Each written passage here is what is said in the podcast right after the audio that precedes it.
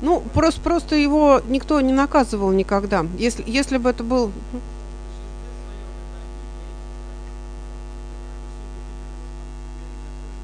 Нет, ну речь идет о куче вот э, мелких предпринимателей, которые просто чего-нибудь там вот даже, ну, считают, что это... Где у нас этот шаурма написано, да, на Э, на, да, Макдональдс, да, вот. Но с другой стороны, ну, мне кажется, я, конечно, понимаю, что, может быть, это какое-то паразитирование на бренде, но с другой стороны, это просто смешно, да, вот, ну, так уж, если. Я не думаю, что Макдональдс на них бы там подал в суд или еще что-нибудь, ну, мне так кажется, в лучшем случае.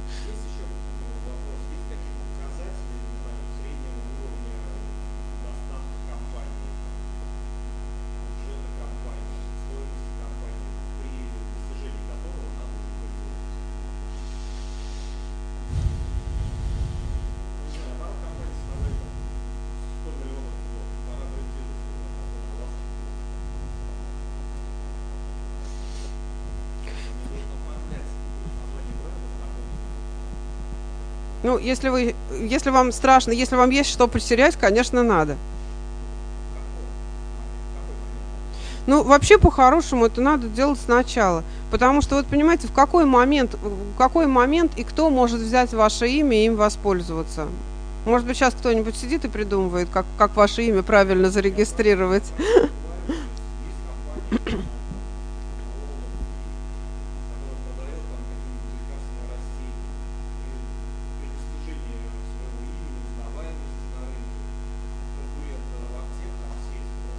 легко, легко. Ну, у нас, понимаете, у нас нет... Вот, кстати, Роспотребнадзор написал очень интересное письмо, я не знаю, это правда или нет, может, вы как специалист подтвердите. Они написали, что чуть ли не со следующего года необходима э, регистрация вообще всем компаниям, там, я не знаю, как они физически это могут, нет такого, да, вот. Ну, в общем, ну, на мой взгляд, если э, ваши там притязания, они распространяются шире, чем на, ну, я не знаю, какой-нибудь угол Чапаевой и какой рабочий. Если вы собираетесь работать, по крайней мере, по э, городу, а если там не по городу, то там и по региону, то, конечно, вам нужно регистрировать название. Угу.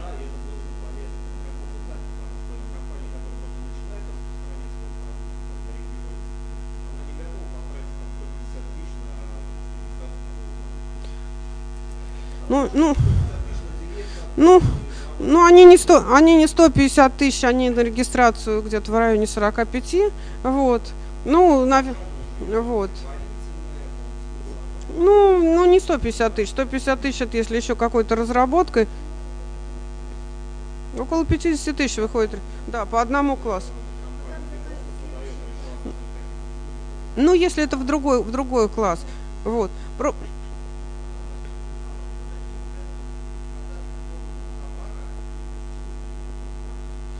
Ну, возможно, ну, возможно, если это в голове...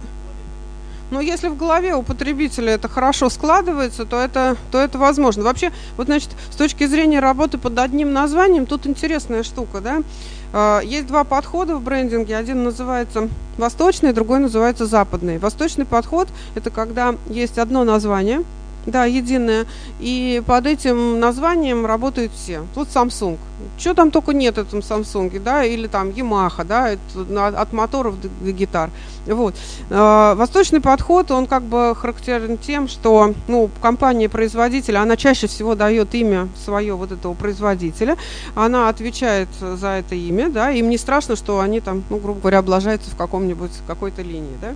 Вот. Западный подход, он совершенно другой. Западный подход, ну, как бы вот как ну, там, я не знаю, компания Марс, она делает Марс, она делает э, Сникерс, она делает педигри, да, вот корм для животных и много что еще. Вот. И, или там, и поэтому не страшно, если в каком-то направлении какие-то проблемы, ну что, это не касается материнскую компанию. Вот, поэтому вот это первый такой взгляд. Мы все называем одним именем или мы все-таки называем разными именами. И там, и там есть плюсы это надо просто вот понимать, насколько, насколько это нужно. А у вас какой-то конкретный пример вот про товар и услугу? Нет, просто. Просто.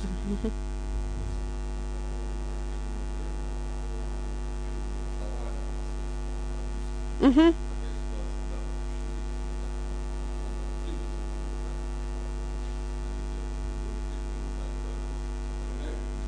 Угу.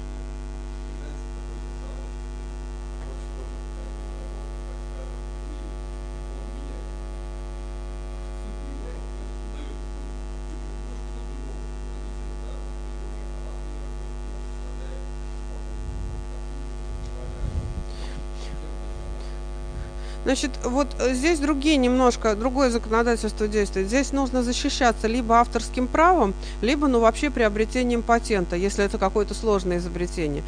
Про патент ничего да, про патент ничего не могу сказать, у меня не было опыта, а про авторское право было достаточно часто. Авторское право это недорого, вот, но э, оно, как правда, не даст какого-то огромного выигрыша. Но вот иногда я например, думаю, что я не, не уверена в добросовестности, добросовестности заказчика, с которым я работаю. Разрабатываю там какой-то эскизный проект, вот, у нас там тендер или еще чего-то.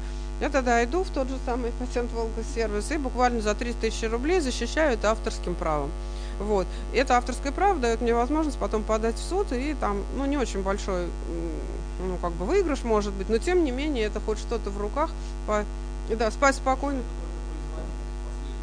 Ну почему? Я вот на, я вот на, на дизайн, например, вот нарисовал дизайн, это закреп...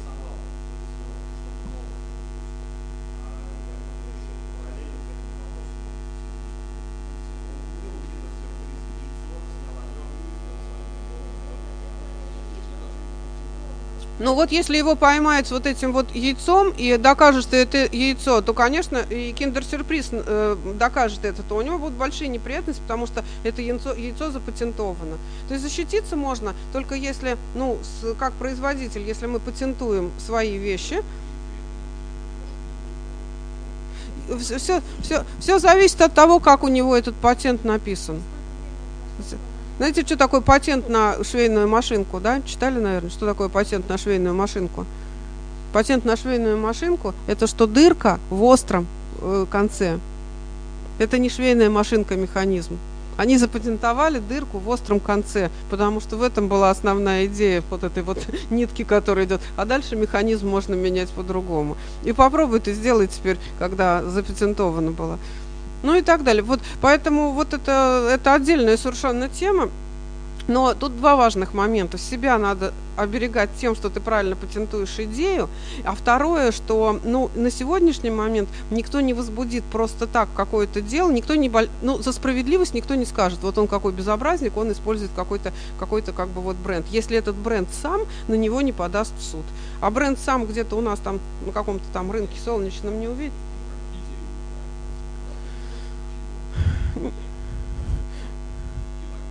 Не, ну я просто, я тоже хотел сказать, вон целая страна огромная есть, и кто, ни, ни, ни, никто не может побороться.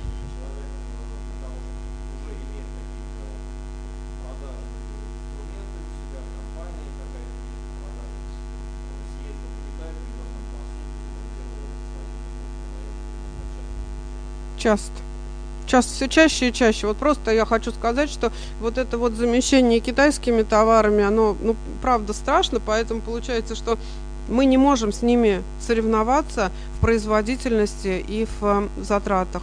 Да, и в цене, да, мы не можем. Получается, что нам надо соревноваться в чем-то другом. Почему вот эта вот тема? Ну, она только от этого. Если бы мы могли с ними соревноваться в цене и в, и в производительности, мы бы тоже посуду там делали в огромном количестве. Вот.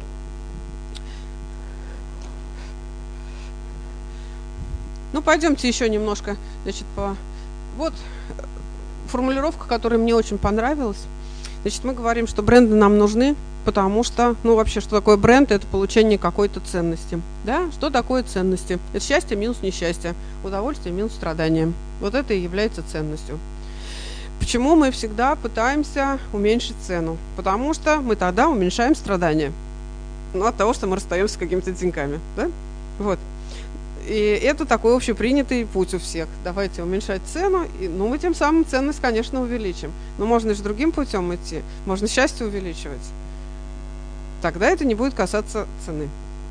Вот, если ценности подойти как вот такой совершенно простой элементарной формуле, то можно на все, что мы производим, вот так вот посмотреть вот таким вот взглядом. Какое счастье мы даем и какие проблемы испытывает человек, потому что это страдание, это может быть не только от того, что ему пришлось из кошелька денег выйти, вынуть, да, ему может быть это страдание, потому что там, не знаю, он времени на это много потратит, потому что у него выбор сложный, потому что ему общаться тяжело и так далее. У меня пример такой был, замечательная компания, которая занималась отделкой э, ну, строители занимались отделкой. Занимались отделкой ресторанов, и они очень переживали, что у них нет повторных продаж. Э, Причем их клиенты э, открывали следующие там заведения, нанимали следующих каких-то строителей, а их не нанимали. Очень были этим озадачены. Но поскольку у нас город маленький, всегда можно найти кого-нибудь, кто честно скажет, что же было, да. Я нашла человека, которому они делали. Я сказала, да нет, вообще претензий к, к работе нету, все хорошо сделано, вот ремонт прекрасный, столько лет вот, я говорю, ну а почему же ты вот не позвал его в следующий раз? Он говорит, ну ужасно тяжело было общаться с ними. Мы всегда были во всем неправы. Мы не подготовили помещение, мы не выехали куда надо, наши люди не то сделали, мы не подвели чего-то еще. Вот процесс общения был крайне тяжелый. Говорит, я вот такого второй раз не хочу. Это же несчастье, да? Вот. Это не деньги, не вопрос, не вопрос про деньги, вопрос именно вот э, про процесс общения. Ну что, у нас такого не бывает, бывает, да? Куда-то мы не хотим идти даже, ну потому что не так нас обслуживают там или еще что-нибудь. Вот, поэтому вот самой мне очень это нравится формула, она простая, но зато она дает творчество для размышления, как нам увеличить счастье, потому что уменьшение страдания, к сожалению, это э, вопросы не связанные часто, они вообще часто не связаны с маркетингом, они связаны с операциями, они связаны с обслуживанием, они связаны с затратами, они связаны с производительностью, они часто не лежат в маркетинговой сфере вообще. Вот. Не, не то, что с ними не надо заниматься, просто с ними заниматься гораздо сложнее. Вот. Значит, вот э, пример э, норвежская вода, которая решила, что она э, будет продаваться по очень высокой стоимости. Да, по очень по высокой стоимости и э, поставила высокую цену, высокую цену, ну по вот этой вот нашей формуле, да, которая называется удовольствие минус страдание, э, страдание от того, что стоимость была высокая, да было очень высокая, значит надо как-то удовольствие увеличивать. Удовольствие они увеличили следующим образом. Была вот такая необыкновенная упаковка, необыкновенная реклама, ну там какая-то дама из воды. И вот сравнение, если вода ВОЗ норвежская, она воспринималась потребителем, это позиционирование украшения для стола, то Эвиан, которая у нас воспринимается как вау-вода, воспринималась там просто как вода. Ну, если вода это украшение для стола, то счастья от этого гораздо больше, да? Безусловно. Вот. Чем, чем от просто воды. Ну и, собственно, э, в закрытых тестах вода, восп... вода воспринималась абсолютно одинаково, да, вот как бы это э, одинаковый вкус, но тем не менее. Закрытый тест это когда без упаковки, вот в стаканчике налили, да, с номерами, дали попробовать. Вот. Это вот про радугу я говорил, закрытый тест, когда 10 стаканчиков с разной газированной водой, а люди отличают. Вот такая вот э, история. Поэтому, ну вот могу вам такой маленький секрет открыть. Мы сейчас занимаемся ребрендингом белого ключа. Я очень волнуюсь на эту тему. Но я правда понимаю, что мы вот с существующей упаковкой не можем выйти на какой-то следующий уровень именно вот этой вот ценности, да, потому что она выглядит как такая очень простая, э, простая совершенно такая вода. И то, что было, сколько, я не знаю даже сколько, четвертый год был, когда мы выходили на рынок, повысить для потребителей повысить радость от потребления, для производителя повысить добавочную стоимость. цель, цель простая. Вот, что.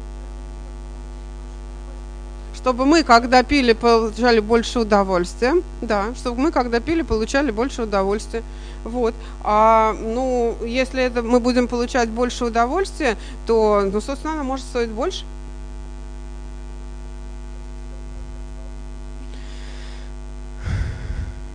Знаете, вот с этим белым ключом у нас была такая забавная история. Э, они вышли на рынок достаточно хорошо. Ну, потому что сейчас я понимаю, что конкуренция позволяла.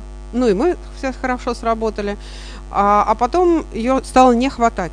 Ну, то есть завод производит какое-то количество, его с полок сметает, производит, с полок сметает. А мы понимали, что без рекламы мы дальше можем жить, потому что она всегда стоит на полках. Ну, куда не придешь, она стоит. Это компания РИФ, у них прекрасные отношения со всеми сетевыми магазинами, они ставили. Но тут вот реально была такая ситуация, что на полках ее нет. Если продукта нет на полках, то его нет в голове у потребителей. Просто поднять на него цены, ну, нереально, потому что просто все обидятся, да, вот взять и поднять среди полного здоровья. Вот. Ну вот мы пошли таким путем, мы заказали и сделали спортивную серию со спортивной крышкой. Вода с спортивной крышкой может стоить дороже, ну, с этой соской, ну, потому что это другой продукт, у него немножко другие потребности. И его не покупают так, как покупают просто воду. И он стоит на полке. Он стоит на полке, значит, он работает как реклама. Ну, в общем, вот тут такой момент очень тонкий, а, что иногда ценой можно решить разные задачи. Ну, вот такая вот красивая вода, которую вот э, Мад, ма, да, Мадонна в рекламе снимается, там всякие и так далее. Такое восприятие. Вот. Значит, цена может э, повысить субъективную ценность. Вот. Какое отношение к бутылке вина, если она стоит 10 долларов, и если она стоит 80? Вообще нет вопросов, да. Когда мы видим дорогое вино, то у нас в голове сразу возникает такая связь, что, ну, безусловно, это хорошее вино. Вот, поэтому, когда говорят про э, э, чем можно позиционироваться, позици... Э, цена это безусловно маркетинговый э, инструмент. И позиционирование ценой это очень верно работающее позиционирование. Высокая цена в нашей голове, она безусловно складывается с хорошим качеством продукта. Правда, если мы, конечно, разочаруем, то разочарование потом приведет к отторжению от этого продукта. Есть тут такой момент. Это по поводу того, что когда мы считаем, что снижение цены это там, ну, правильный путь, далеко, далеко не всегда. Вот. Э, как много можно сделать э, на уровне восприятия просто словами, да? Вот. Мы можем написать отвар овощей, а можем написать богатый гастрономический аромат. Практически это одно и то же, да? Вот. Можем написать нежная курочка на гриле, а можем написать просто курица на гриле. Обратите внимание, когда вы в каком-нибудь кафе, как вы принимаете решение. Вот, мы принимаем решение, когда мы начинаем чувствовать да, вкус этого блюда, а чувствовать вкус этого блюда мы начинаем, когда мы читаем. Когда мы читаем, и у нас в голове возникает некая картинка, что это такое. Можно написать 25% жира, а можно написать 75% нежирного мяса. И это совершенно другое, совершенно другое ощущение, да? И понятно, кто будет что выбирать ну и так далее. Вот, поэтому вот этому э, копирайтингу сейчас вообще уделяется очень большое значение. Обратите внимание, как вы пишете про свои там продукты, э, какими словами мы про них говорим. Одно и то же можно сказать совершенно по-разному. И согласитесь, это не стоит никаких денег. Это вообще совершенно, совершенно бесплатно. Вот. Ну, э, здесь разные описания для продажи фотообъектива, да. Ну, видно, да? Можно сказать, что просто вы снимаете день рождения сына, а можно рассказать целую историю. Вот, поэтому, значит, э, важность слов очень серьезная. Я немножко буду пропускать какие-то вещи, которые... Вот, вот тоже интересный пример, э, на мой взгляд, Значит, эта э, диаграмма, она показывает, что в некоторых странах, э, жители некоторых странах очень охотно идут, участвуют в донорских программах, донорству крови, а в некоторых нет.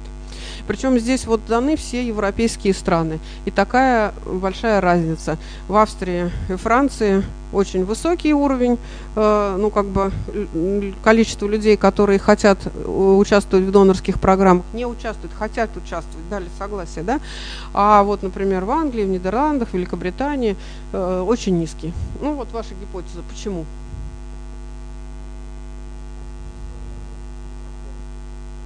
Вот. Сейчас. Вот, обратите. Вот так были составлены анкеты. В одних анкетах предлагалось согласиться, а в других не согласиться.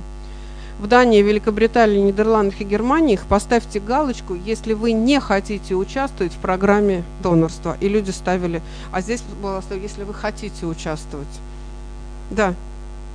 Все, они ничем не отличаются. Они отличались тем, что по-разному поставили вопрос, и люди по-разному отвечали. Ну, на мой взгляд, очень интересно, потому что а, просто от по-другому поставленного вопроса э, мы да, получаем другой, другой результат, и вот такую вот потрясающую картинку, на которую можно смотреть, да, э, думать, а почему там, может, там на самом деле у них совершенно другие процессы в голове идут, там у этих англичан, вот и так далее.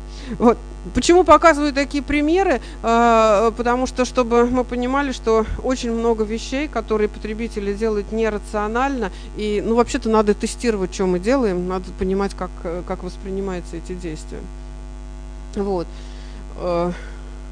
Ну вот, например, разные ценники, одни и те же, 4,99 и 4,99 наверху, из-за дизайна воспринимаются по-разному. Если мы, да, рабоче-крестьянским написали шрифтом рубленым и так далее, ну, это воспринимается как недорого. А если вот там все со звездочками, то гораздо дороже. Вот. Э, чем дольше расстояние между цифрами, тем кажется больше разрыв, снижение цены. И ценность такая, что цену снизили, это на самом деле между семью и пятью. Вот какой большой перепад. А наверху неправильный момент. Вот. Потрясающее выступление Стива Джобса, когда, значит, он э, рассказывал про iPad, да, да, да, да. Первое его выступление, и когда он говорил, что вообще-то по всем оценкам эта замечательная вещь стоит тысячу долларов, а потом на экране, значит, появилась вот такая. Вот. Еще очень важный момент – это момент ожидания. А, дело в том, что э, в услугах много из вас работает? Ну, наверное, многие, да, так или иначе работают в услугах. Ну, даже если мы работаем не в услугах, а в производстве товара, то все равно у нас или до, или после есть какие-то услуги. Без этого, без этого не обходится. Вот. Поэтому э, вот это вот вещи, связанные с ожиданием, они являются тоже, они либо могут повысить счастье, либо они могут увеличить несчастье. Да? Мы сами знаем, что иногда ожидание в какой-нибудь очереди, оно так нам повышает несчастье. Иногда ожидания делают нам приятным, нам становится приятнее. Вот, поэтому э,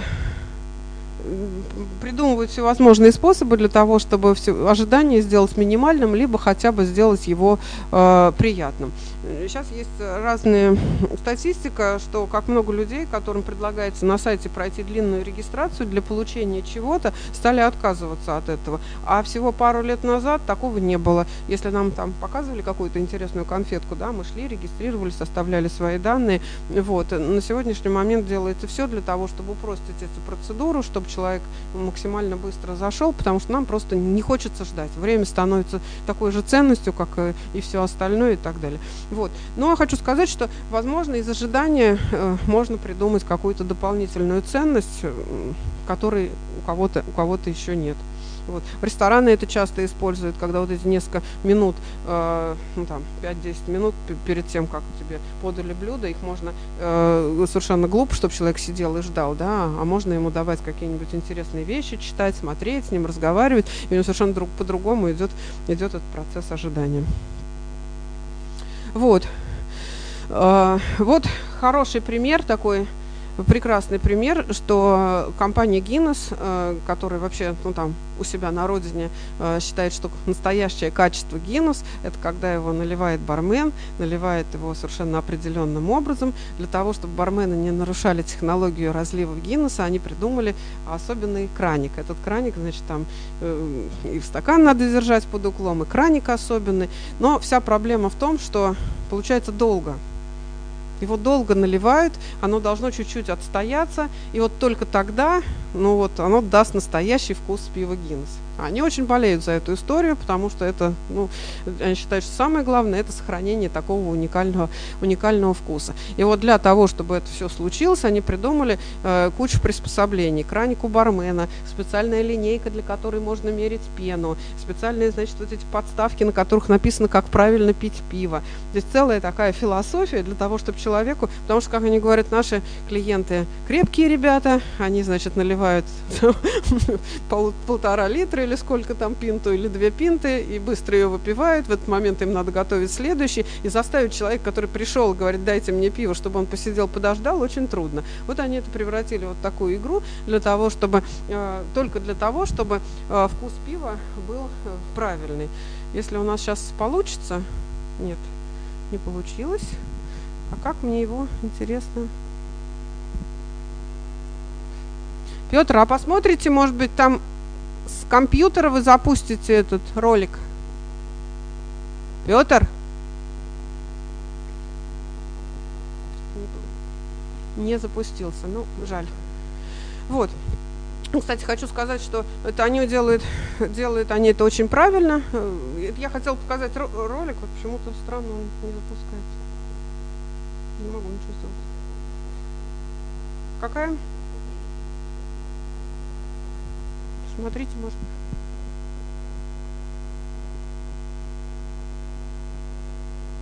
Нет, да?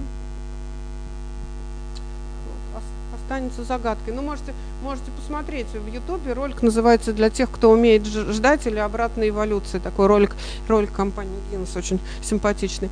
Вот. Значит, э, кстати, вот у меня был такой опыт на Балаковском пивокомбинате. Э, знаете, в, Сар э, в Саратовской области такой есть Балаковский пивокомбинат, так себе они пиво делают, и они в один прекрасный момент пригласили э, двух человек, они были чехи, называются они летающие пивовары. Эти летающие пивовары – это два специалиста, которые приезжают в разные пивкомбинаты, ну и там ставят процесс постановки варенья пива. И они там сварили прекрасное пиво на Балаковском пивокомбинате, просто прекрасное. Город весь был в шоке, все приезжали, пили это пиво. И вот, потом стали разбираться, а почему же в нормальном режиме его не варят. И оказалось, что, в принципе, они все делают для того, чтобы было лучше. Ну вот, например, когда к ним приезжает машина с э, сырьем, они в этот момент, значит, вместо того, чтобы ее там тщательно проверить, а она стояла бы и ждала, они ее отпускают быстро, потому что это же знакомые поставщики. Они им говорят, ну, отпусти машину. Вот, сырье непроверенное. Ну, вторая у них там такая оплошность получается, когда в сезон к ним приезжают оптовики и говорят, дайте пиво. Пиво еще не достояло сколько нужно, его начинают разливать в бутылки. Ну, то есть куча вот таких вот нарушений. Э, в их случае они говорят, ну, мы же хотели там э, потребителям лучше сделать, мы хотели поставщикам лучше сделать. Но в их случаях это получается не лучше, а хуже, потому что они нарушают самое дорогое, что может быть, качество продукта. Вот. В других случаях совершенно по-другому. Да на работу, когда менеджеров беру, рассказываю историю, как нам заказали сделать визитки сто лет назад, которые должны были готовы быть к пяти вечера. Вот. А их сделали так себе, что-то там кривоватенько. Менеджер решил, что надо переделать, переделать, перепечатать, перерезать и так далее. Ну, что с того? Ну, будет не в 5, но будет 15 минут шестого. Только в 15 минут шестого поезд на Москву на выставку уже уезжает. Они не нужны в 15 минут шестого, они нужны в 5, пускай они будут кривоватенькие. Ну, то есть вообще вот этот вопрос, да, что для потребителя является большей ценностью. Вот. А, вот интересная, значит, история, что когда мы говорим про позиционирование, позиционирование, оно работает, э, если только мы что-то с чем-то сравниваем. Если мы не сравниваем ничего, то очень трудно нам сделать какой-то выбор. Вот прочитайте такой интересный кейс. Значит, э, на сайте продавался журнал только электронная версия 59 долларов, только печатная версия 125 долларов, электронная и печатная версия 125 долларов, да? И 16% подписчиков выбрали исключительно электронный вариант, 84% выбрали комбинированную подписку. Печатную версию журнала не выбрал никто. Ну, ожидаемый такой результат, да? Что сделали владельцы этого журнала? Ну, вы бы что сделали?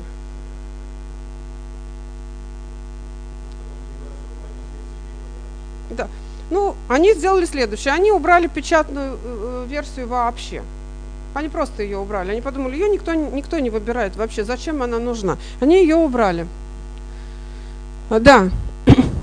Электронная версия 59, электронная печатная 120. 68% э, выбрали электронную версию. Интересно, да? Ну и в результате, просто если посчитать, то а, у них получились просто серьезные финансовые потери из-за того, что они убрали из возможности для потребителя выбрать смешанную версию, а, вот, э, ну в смысле просто печатную версию и так далее не рациональными вещами эта вещь не предугадывается, да, потому что вот посмотрели, посмотрели и сделали. Это то, что называется к возможности выбора старые времена, как-то мы работали, еще Лексар был завод, я помню, что приезжали люди, которые продавали водку, называлась беленькая. И я просто запомнил, как они рассказывали, какую огромную линейку делают они водки, хотя продается там 2-3, ну максимум 4 позиции. Она продается, эти 2-3-4 позиции, если только есть вот этот вот ряд, ряд других. Вот. Э, как много важно, э, как, как важно подумать иногда об окружении какого-то продукта или бренда. Вот, наверное, вы так или иначе видели вот такой замечательный новый продукт придуманный, называется Неспрессо. Это такая кофемашина, в которой есть капсулы. Капсулы стоят как чугунный мост, да, вот. И э, даришь человеку такую кофемашину, и потом он тебя проклинает все время, потому что ты обязан покупать эти дорогущие-дорогущие капсулы. Вот. А, я специально в Москве или в Питере, не помню, пошла и посмотреть, как выглядят их э, э, места продажи, да, ну, если ты не через интернет покупаешь, а если ты покупаешь в салоне или в бутике. Это выглядит на самом деле как бутик, где тебя приглашают выпить это кофе без всякой совершенно оплаты, столько, сколько ты можешь. Просто это крепкий напиток и много не выпьешь. Вот, где тебе показывают, что это может быть. И там нет никаких других продуктов. Ну, кроме какой-нибудь шоколадки, чтобы закусить этот кофе, да, и, и воды. Ничего другого нет а, очень разумно. Они не дали возможность сравнить этот кофе ни с чем. Они не дали его сравнить с возможностью сравнить его э, в кафе, они не дали его с возможностью сравнить его на э, полке магазина. Ну, то есть, может быть, через какое-то время, когда достаточно большое количество потребителей на него подсядет, они будут изменят э, каналы продаж. Но на сегодняшний момент каналы продаж это такие бутики, где ты понимаешь, это особенный продукт, он несравнимый. Он, его можно сравнивать только вот вам жестче вкус, мягче вкус, шоколадный вкус, еще какой-нибудь. Его можно сравнивать только, только друг с другом и нельзя сравнивать ни с чем. Мне кажется, очень красивый продукт, э, ну, в смысле, с точки зрения маркетинга. И вот такое редкое решение, когда вообще его ну, как-то, да, по месту продаж. Ну, кстати, я хочу сказать, есть гораздо более простые приемы, и мы все равно на них попадаемся достаточно часто. Э, вот, например, косметика Виши, которая продается в аптеке, да, вот. Это очень сильное позиционирование, продавать косметику в аптеке. И никогда не продавать нигде больше. И у нас подсознательно э, совершенно четкое представление, что косметика Виши это все правильно, да, правильно, да, вот. А я помню, что я сама училась на маркетинге, писала экзамен по стратегии. Там такой кейс дали в компании L'Oreal которая делает свои продукты, и марки лореалевские. И идут разные-разные-разные, Гарье Лореаль, Виши. Я как все представила, что все в одном чане крутится, потом это в аптеку, это туда. В общем, очень трудно было мне писать экзамен, потому что я очень расстроилась. Я думала, что Виши это такая отдельная марка, которая специально для аптек. Вот. То есть позиционирование местом продаж это очень важная штука. Ничего не делает производитель, он просто поставил в то место, где мы сами без его помощи достраиваем, что это прекрасные товары, которые можно, значит, там вот использовать практически. Ну так.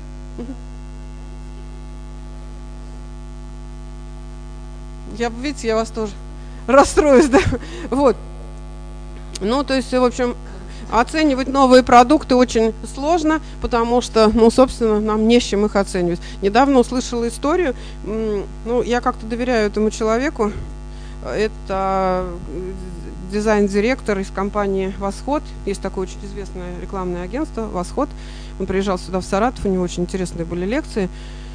Он рассказал историю, которая, ну, на мой взгляд, просто потрясающая. Ну вот у нас по антимонопольному закону, опять же таки, если это продукт, у которого нет вообще никаких аналогов и э, нет никаких конкурентов, то у него есть ограничения по э, возможностям рекламы. Он может рекламироваться только когда конкуренты есть, а вот так впрямую какие-то там есть ограничения. И вот много лет назад на рынке российском выходит препарат. Э, для мужчины называется он Виагра. И как его рекламировать совершенно невозможно.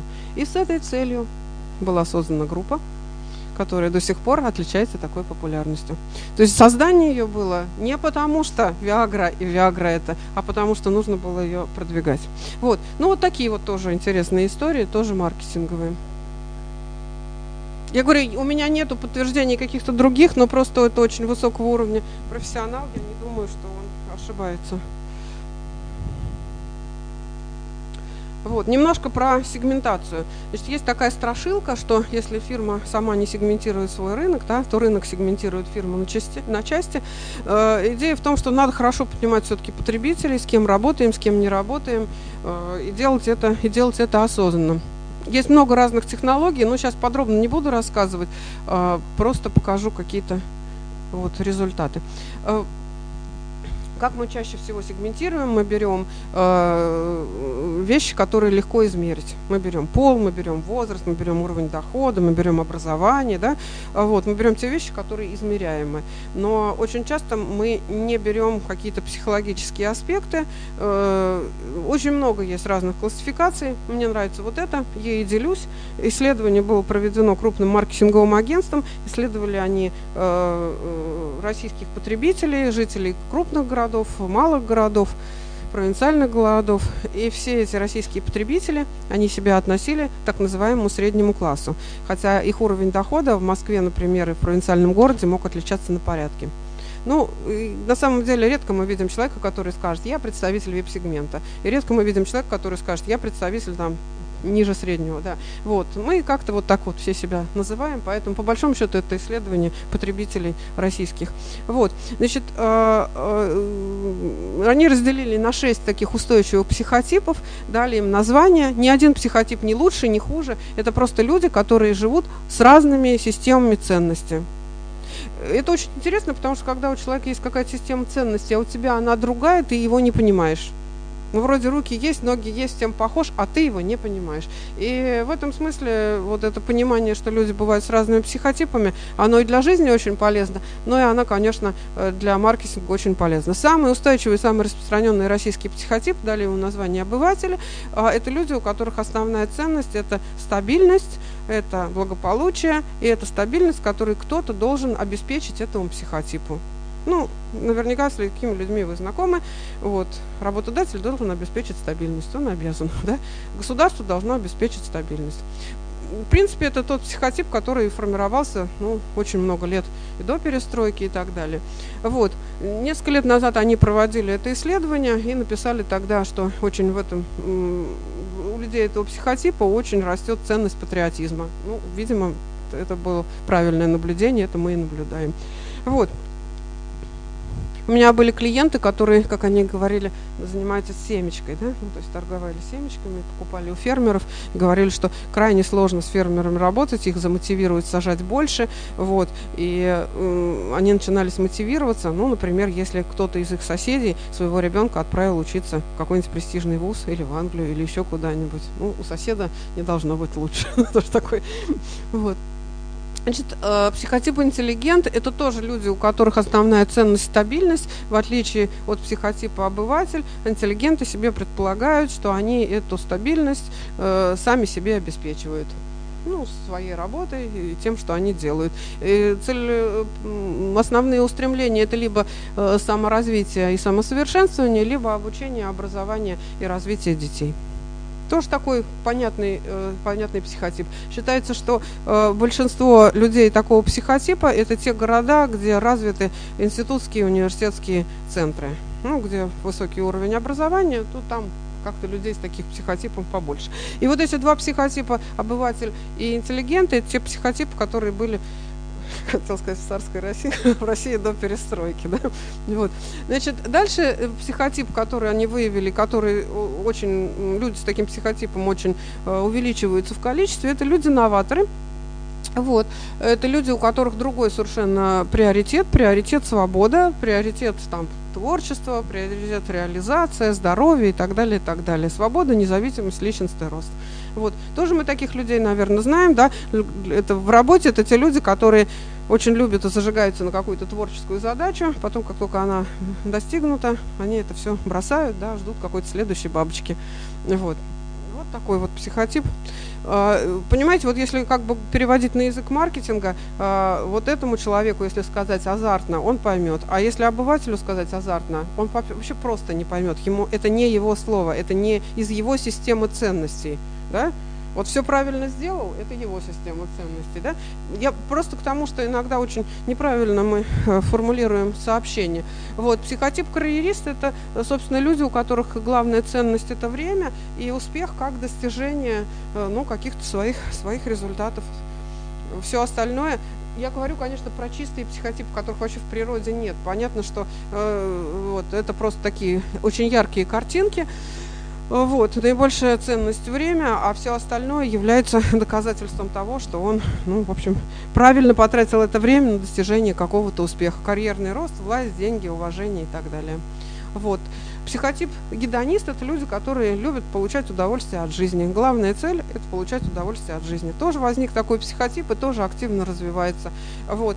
Нельзя сказать, что это плохой психотип, да, это люди, которым свойственно, в общем, э, умение оценить и красоту, и прекрасное, и вообще, вот, э, но, с другой стороны, это люди, которым деньги нужны как реализация своих амбиций. Кстати, если на работе у вас есть люди, которые гедонисты, и которым нравится работа, то это всегда делает процесс работы очень приятным. Потому что им нравится, и они делают это приятно. Это, это очень неплохо. Ну и психотип подражатели – это все люди, которые не могут определиться, к чему они э, по большому счету относятся. И как только у нас очередной экономический кризис, у нас ярко выраженных психотипов становится меньше, а подражателей становится больше. Ну вот такая вот э, классификация, она очень несложная, с другой стороны, она дает возможность посмотреть, а, когда мы говорим о нашем продукте, в разрезе нашего продукта с нашим потребителем, он себя ведет как кто? Ну, если он себя ведет как гедонист, продавайте ему прекрасное, да. Если он себя ведет как новатор, давайте ему возможности достижения каких-то свершений и так далее. Вот. Мне кажется, это такая интересная, забавная штука. Вот. И э, еще такая важная вещь, что не всегда один и тот же продукт, э, потребители этого продукта ведут себя одинаково. Ну вот, например, то же самое мороженое, э, его можно потреблять э, как там, я не знаю, мороженое как лакомство на стол, мороженое для перекуса, мороженое потому что жарко, да, и не всегда нужно занимать нишу, там, я не знаю, э, что самый первый да, бренд, он может быть самый первый не в общей категории мороженого, а именно по какому-то определенному там мотиву, когда ты, когда ты его хочешь. Мороженое, которое я могу взять с собой, например, и оно не растает, да, или наоборот домой и могу его порезать. Вот, небольшой пример, не подробно видели, наверное, у нас в Саратове есть такой магазин, называется Каре, там, где был Антей. Очень такой непростой бизнес, потому что это франшиза, это очень странные вещи. А кто-нибудь был? Не был? Да? Да? Были? Ну вот у меня, например, было ощущение, думаю, что же я с чердака-то все выбросила. Это же сейчас было, это как раз те самые вещи, которые недавно с чердака дачи были выброшены. Ну, то есть это коллекции, которые привозятся по всему миру, а, вот, и м, стоит очень дорого. И стоит очень дорого. И, собственно, она работает в разных, э, в разных э, городах. Там еще очень интересное решение, что рядом есть кафе, которое обставлено такой же мебелью. Э, ну, в общем, я советую пойти, потому что это просто интересно. Надо было найти правильный сегмент для того, чтобы работать. Не очевидно, с каким сегментом работать. Не очевидно, с каким сегментом работать. И даже у нас не было особой возможности э, провести наблюдение, потому что для того, чтобы проводить наблюдение, надо, чтобы люди приходили. А когда за день приходит один или два человека, то можно просто, да, вот. Э,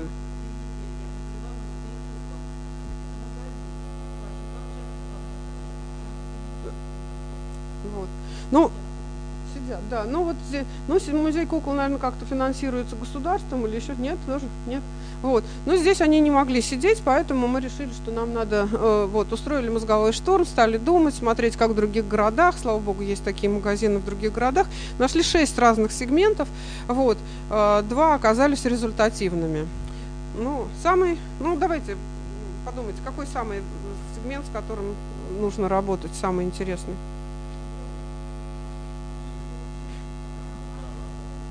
А чем они заниматься должны? Гедонисты, да, у нас было такое ощущение, что это богатые дамы, которые любят обставлять себя красивыми вещами, которые могут прийти и зайти себе что-нибудь купить. Такая городская богема, такой сегмент был, правильно.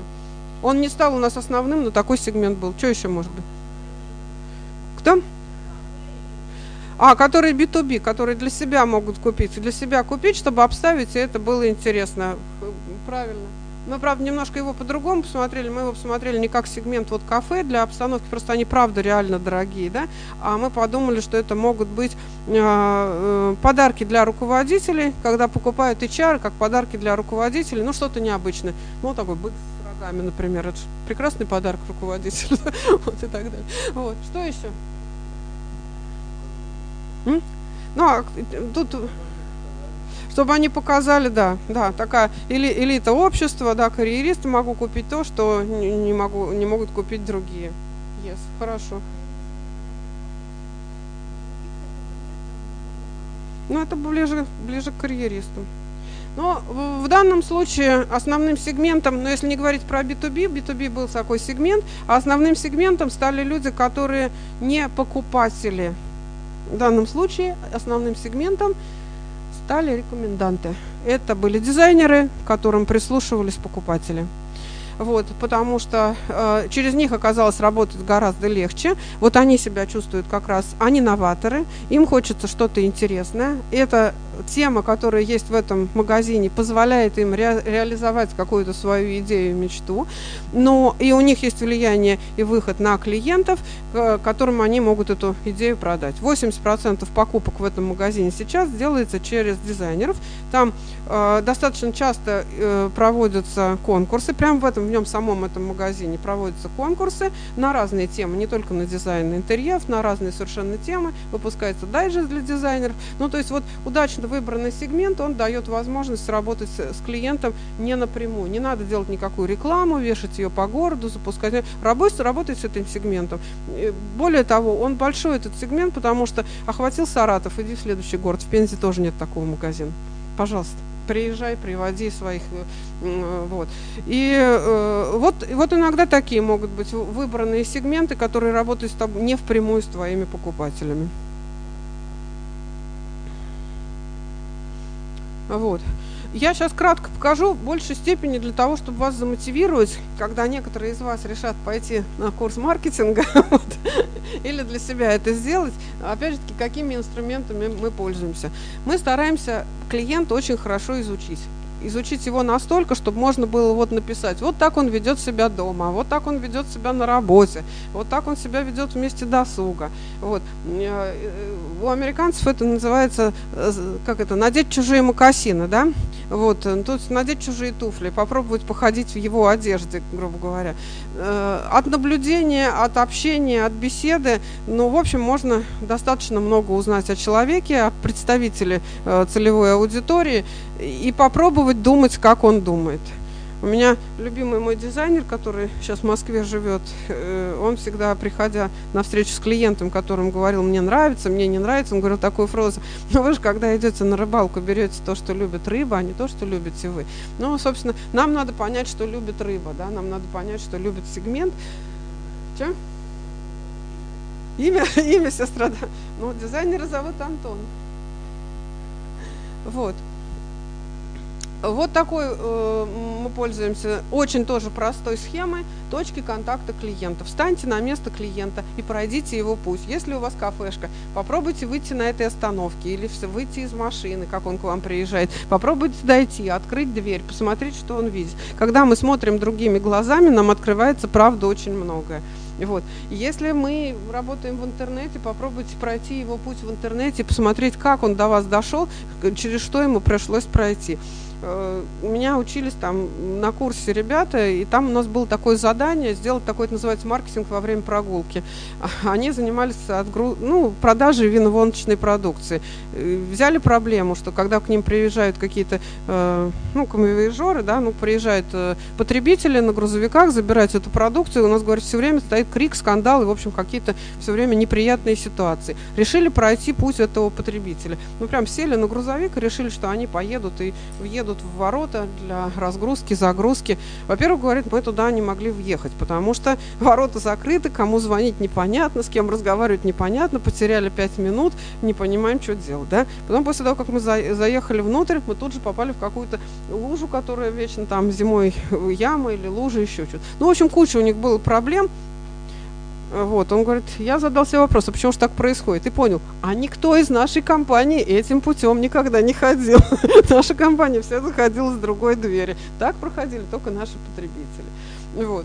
Сама наблюдала, мы работали ну, в здании «Интеграл», сидели там на шестом этаже. Шестой этаж – это, наверное, как в обычном доме, десятый. Утром мы приходили в 9 утра, поднимались на лифте, начинали работать. Здесь с утра лифт отключали. Мы об этом не знали, потому что мы работаем уже. И в 11, 10, там, в 12 к нам приходят клиенты. И я не понимаю, почему они в таком возбужденном состоянии, они не могут ни разговаривать, ничего делать. Но потом, когда ты пройдешь, да, особенно в шубе на верхний этаж, то понимаешь, что, ну, в общем, человека надо посадить, напоить, накормить, что-то еще сделать, а не начинать с ним сразу решать маркетинговые вопросы. Но такая мысль нам в голову не приходили, потому что в это же время никто не ходит путем потребителя. Ну, вот, вот такой вот... Эм, а для того, чтобы это зафиксировать, надо взять вот такую схему и написать вот точка контакта. Э, тогда мы можем выделить какие-то точки контакта, которые крайне важны. Их иногда там называют это момент истины, не момент истины. Ну вот, я не знаю, там ситуация, например, в поликлинике, поскольку я долго этим занималась, на ресепшн, э, там в регистратуре, это почти момент истины, да, потому что если там человека не так обслуживают, что-то не так ему говорят, не так отвечают, то это просто катастрофа была э, в Питере, там есть очень дорогая сеть клиник частных, называется Скандинавия. Она правда дорогая. Вот они, знаете, как реагируют на вот эту историю, когда человек в регистратуру пришел, и, ну, там, нашли его карточку или еще чего-то, за ним спускается медицинский персонал, ну, наверное, там, ну, средний какой-то, или медсестра, или кто-то, и ведут за руку, вот, туда к врачу. Вот этот момент ожидания его вообще нету. Да, вот прям вот так, вот, вот буквально так. У меня вот было ощущение, что его только что вот, вот не на ладошку взяли. Вот. Но зато э, вот показывают и ценность его, и ожидания э, никакого не происходит. То есть очень важный вот этот момент и очень простой, и очень простой инструментарий. Это без 15 час, да?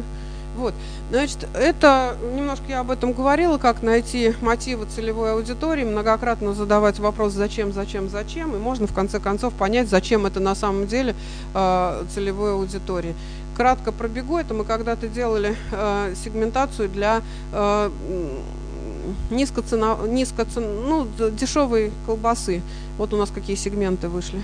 Мы даем им какое-то нарицательное имя, мы расписываем, что они делают – ну, подробно рассказывать не буду, это просто к тому, что изначального представления, что у нас сегменты это студенты и пожилые люди, мы вышли, что у нас совершенно другие сегменты, и у них другие, другие ценности. Ну вот, как пример, здесь плохо видно, но тем не менее. Вот, это э, я думала про то, что учатся студенты школы бизнеса, молодые менеджеры, в основном менеджеры, а не предприниматели. Вот.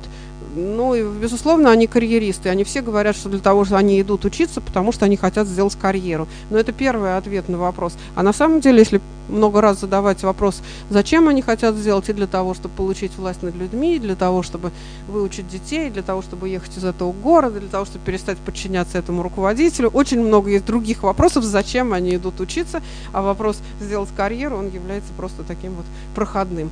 Вот. если все это понимать, то немножко по-другому понимаешь, как себя ведет этот человек. Вот мы где составляли карточку его такой целевой аудитории, но я прям себя почувствовала 32-летним юношей, который взял ипотеку на родил двух детей, значит, дома от него одно хотят, на работе от него другое хотят, но жить ему нелегко и так далее. Вот.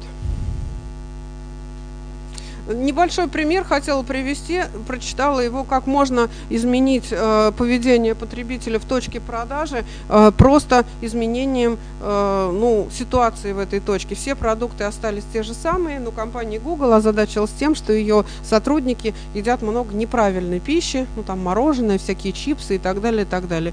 И они по-другому поставили эту всю, все продукты питания, которые были, они все их оставили, оставили по-другому, изменили порядок этих продуктов, поставили что-то назад, что-то вперед, а, вот, закрыли вредные продушки, э, продукты не э, крышками, надписи написали, но крышки были непрозрачные. Все полезные продукты положили в большие контейнеры, где не было крышек вообще, обеспечили ну, какую-то легкость и доступность. И э, получили совершенно изменение серьезное в потреблении продуктов питания в этой же самой со своей столовой, не изменяя набор продуктов вообще. Да?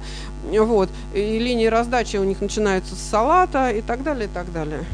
Ну, как мне очень понравилось, экономическая теория не объясняет этого феномена, потому что брокколи остается брокколи, положить ее в коробку в начале, в конце и так далее. Потребительское поведение изменилось принципиальным образом хороший пример, на мой взгляд, такой, что, в общем-то, маркетинг это не только зло, маркетинг это, безусловно, и польза, потому что вот такими вот вещами можно менять потребительские привычки, ну, например, э, создавать привычки здорового питания.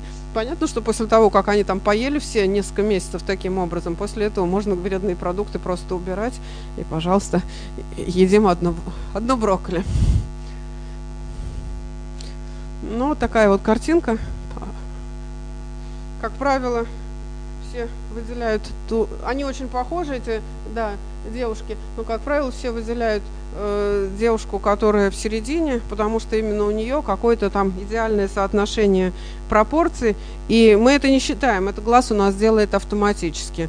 Мы автоматически находим какие-то различия ну, между похожими вещами. Вот. Мы сами себе отвечаем на вопрос, в какой бутылке больше воды. Ну, как правило, да? Высокой бутылке больше воды. На самом деле бутылки одинакового размера. Вот.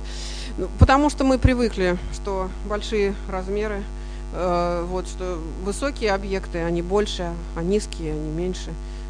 Вертикальная полоса нам кажется э, длиннее, чем горизонтальная и так далее. Вот, вот таких вещей очень много, и ими активно пользуются разные маркетологи, они не являются секретом, ну, ими просто, их просто знают и их пользуются.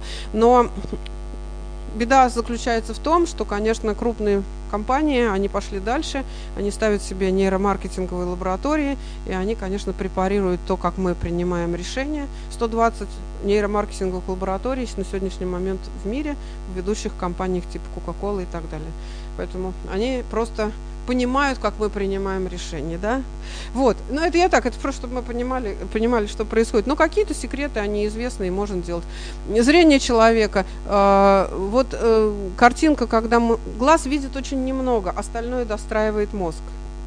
Тоже очень интересный момент. Мы видим очень немного, остальное мы достраиваем. Ну, все фокусы на этом да, построены. Видим-то мы немного.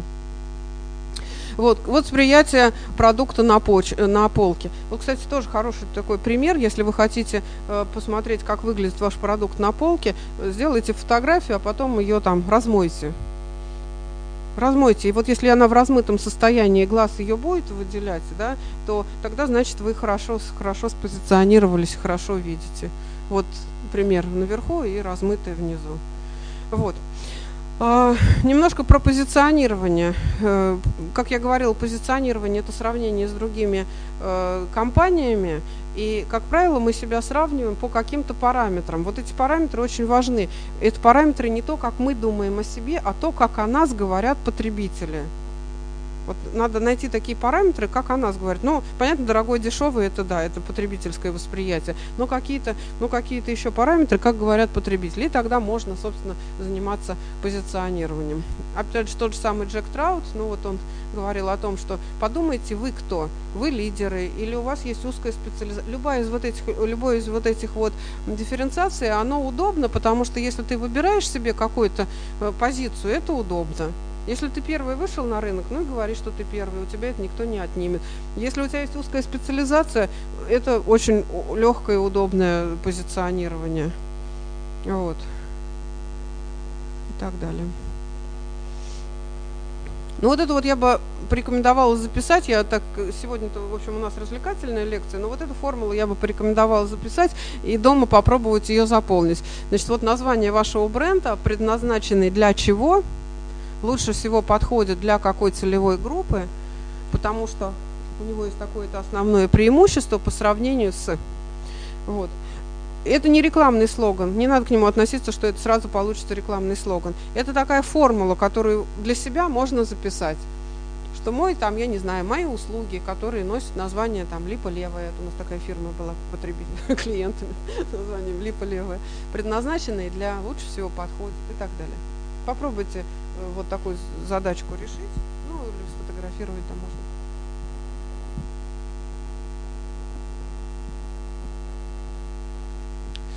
Вот, небольшие примеры. Небольшие примеры. На... Че? Назад, да? Ага.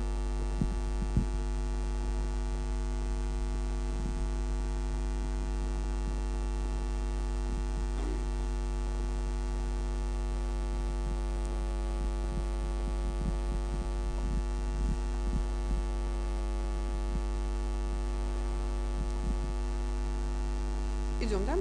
Вот.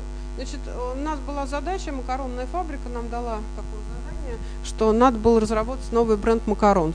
Вообще была большая работа, потому что мы их на самом деле анализировали, смотрели, рисовали такие позиционные карты, итальянские, не итальянские, обычные, необычные и так далее. Просто я хочу сказать, работа была проделана другая, большая. Но вот не складывалась какая-то картина, а как же на самом деле их отличает потребитель. И тогда мы пошли в магазин и поняли, что потребитель видит синие пачки, красные пачки, зеленые и желтые пачки.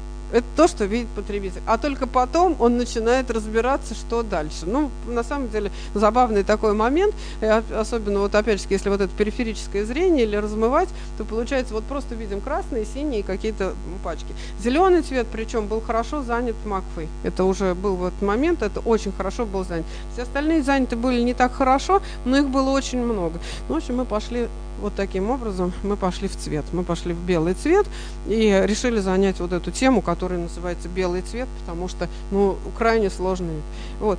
Ну, не могу сказать, что это вот как бы всегда можно найти такой цвет. С цветом вообще сейчас сложно, они все заняты. Но в данном случае просто рынок позволял, а учитывая, что мы знали, что будет потом и мука, и крупа, и так далее. Ну, вот на сегодняшний момент продается мука хорошо под названием твердый знак, а с макаронами, к сожалению, макароны под названием «Твердый знак». Буквально первые три месяца работы были засыпаны мягкие макароны из мягких сортов. Был огромный возврат, недовольство магазинов. Ну, в общем, мне казалось, что вообще погубили бренд навсегда.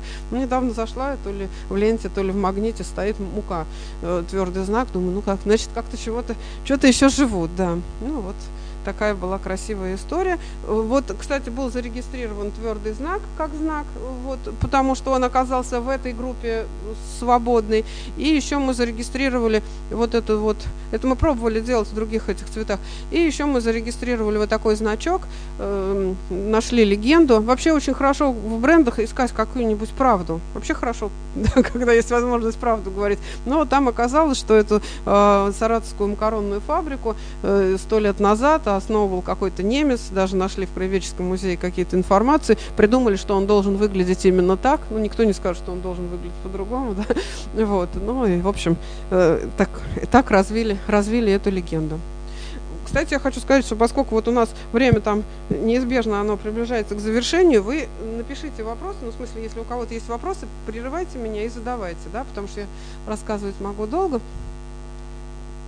Вот. Ну, то же самое, да, это был э, ребрендинг у Сок Тропикана, который посчитали, что он был очень неудачный. То есть продажи пропали, а вот посмотрите, как, наверное, можно было предугадать, почему это получится. Потому что при размывании апельсин все равно виден, да, а стакан не виден. Ну, то есть вот эта красивая идея, как будто это стакан сока или бокал сока, да, она при размывании периферическое зрение не видит, что это именно стакан. Но а апельсин периферическое зрение у нас видит. Интересные такие вот. Вот. Но на этом основано, например, наше распознавание карикатур. Мы же понимаем, что это какие-то конкретные лица, хотя они, конечно, конечно, не похожи. У нас можете сказать, что за предметы лежат? А на другой картинке? Вот, идеально, да? Вообще и там, и там лежит электрическая дрель, вот, и там, и там. Но в одном месте какое-то окружение сделано такое, что безошибочно все говорят, что это фен и расческа. Предметы одни и те же. Ну, то есть вот как бы окружение дорисовывает, и мы придумываем, а что там есть, на, что есть на самом деле. Вот мы очень часто дорисовываем э, в представление, да, букет возлюбленный, там какой-то элитный автомобиль, какой-то матча. Что нарисовано, 13 или буква «Б»? Зависит от контекста, да? А, абсолютно одинаковый значок, может прочитаться как буква «Б», может прочитаться как цифра 13. То есть для маркетологов очень важно не сам продукт, для маркетологов очень важно э, значит, место, где он находится. Я помню, что когда еще газеты были и давали рекламу в газете, было такое не, очень приличное, но очень четкое представление. Не хочу с ним рядом ложиться, не хочу вот с этой рекламой быть, да, это называлось «Не хочу рядом ложиться». Потому что э, вот это вот окружение, оно совершенно представление, а ты кто рядом с ними.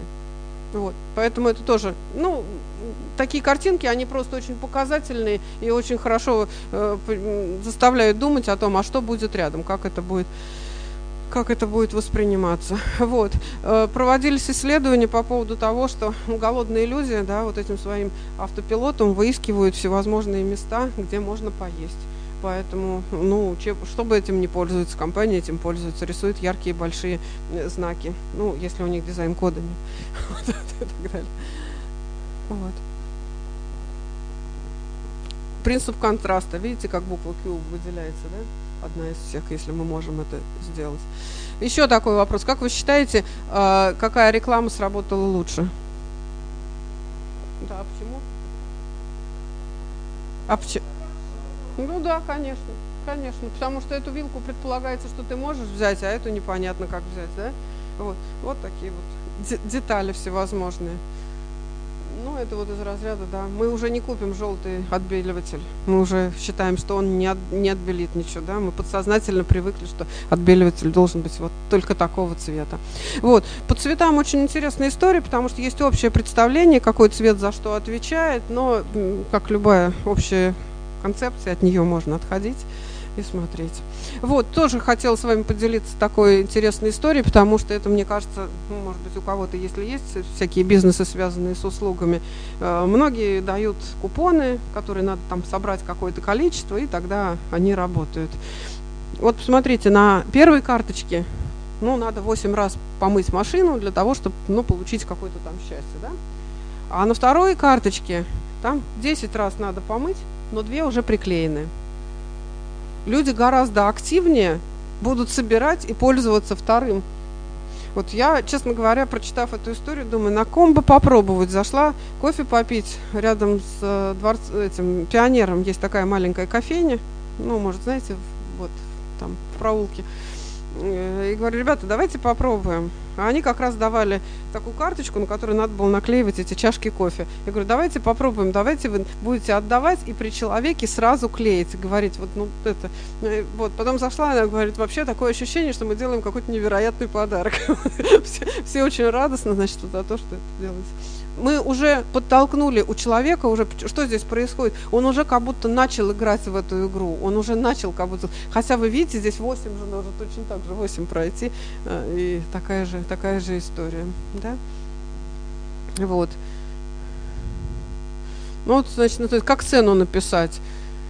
число без знака 10 без знака евро и, и не прописью и без евро э, воспринимается ну как самая приятная цена Приятно. Нет. Десять.